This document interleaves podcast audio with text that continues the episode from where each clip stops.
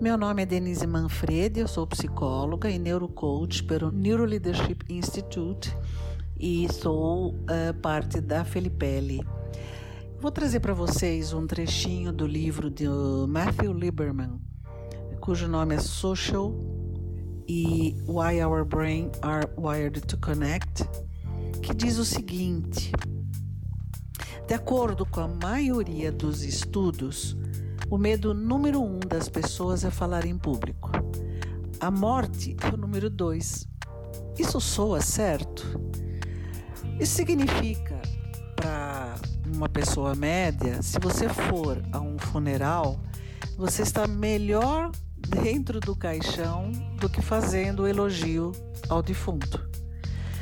Essa colocação surgiu com base numa pesquisa independente em 1973 com 2.500 pessoas, na qual 41% dos, dos respondentes indicaram que eles temiam falar em público e apenas 19% indicaram que temiam a morte.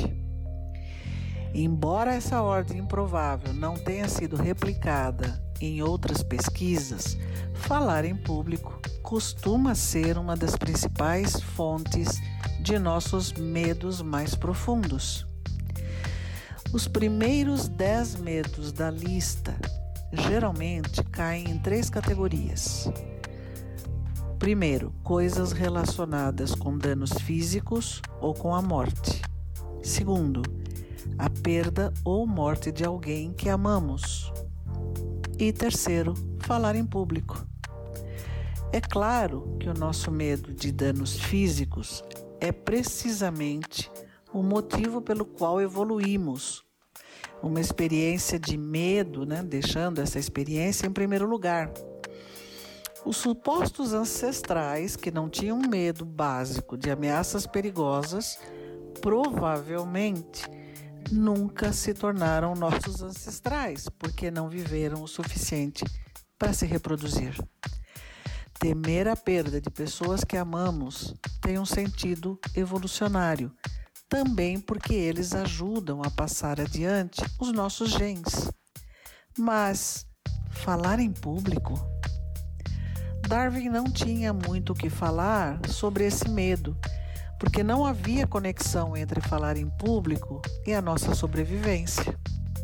Assim, o que tememos quando pensamos em falar em público? Que será? Medo do quê? Todos nós falamos e a maioria de nós se sente bem confortável quando fala com amigos, família, colegas. Portanto, é o falar em si que nos dá frio na barriga? Não. É a parte pública do falar em público que aterroriza muitos de nós seja falar em frente de uma dúzia, cem ou mil estranhos. O que tememos é a rejeição de todos que estão nos ouvindo e do que eles vão pensar se somos incompetentes ou bobos. O mais curioso é que o orador não tem conexão alguma com as pessoas que o ouvem. Então, por que a preocupação com o que eles vão pensar? A resposta é porque dói muito ser rejeitado. Pergunte-se qual foi a experiência ou as experiências mais doloridas em suas vidas. Você pensou na dor física de uma perna quebrada ou numa situação de coração partido? A minha hipótese é que pelo menos uma das memórias teve relação com dor social dor por perda de alguém, ou sendo passado para trás por alguém que você amava, ou algum tipo de humilhação em frente a outros. Por que associamos tais eventos com a palavra dor?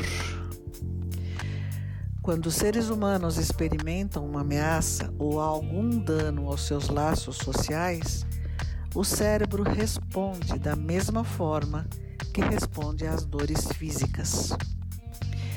Porque os nossos cérebros são construídos de maneira que, quando o coração é partido, a dor é a mesma de quando quebramos uma perna. Porque os bebês humanos, quando nascem, são os mais imaturos de toda a espécie animal. É através da afetividade que nós amadurecemos, que nós sobrevivemos. Dependemos dessa relação. Para se ter uma ideia melhor desse processo, a nossa área mais consciente de tomadas de decisões, julgamento, aprendizado racional, é, que se chama córtex pré-frontal, não para de se desenvolver até a terceira década, década de vida. O que se conclui de tudo isso? E mais, o que é útil disso tudo para as lideranças saberem? É através do respeito, da inclusão, das trocas justas e da comunicação clara e transparente que incentivamos a automotivação humana. O reconhecimento financeiro é ótimo, mas é efêmero. A mesma quantia não agrada por muito tempo. Sempre queremos mais. Já os relacionamentos colaborativos e inclusivos, onde as pessoas têm voz, têm o direito de fazer escolhas dentro do espaço que lhes são permitidos, são as alavancas da retenção da retenção de talentos dentro de uma organização ou em quaisquer outros contextos. A colaboração também gera o hormônio do amor, que é a ocitocina, é o hormônio que permite as boas relações, a aproximação, as trocas produtivas.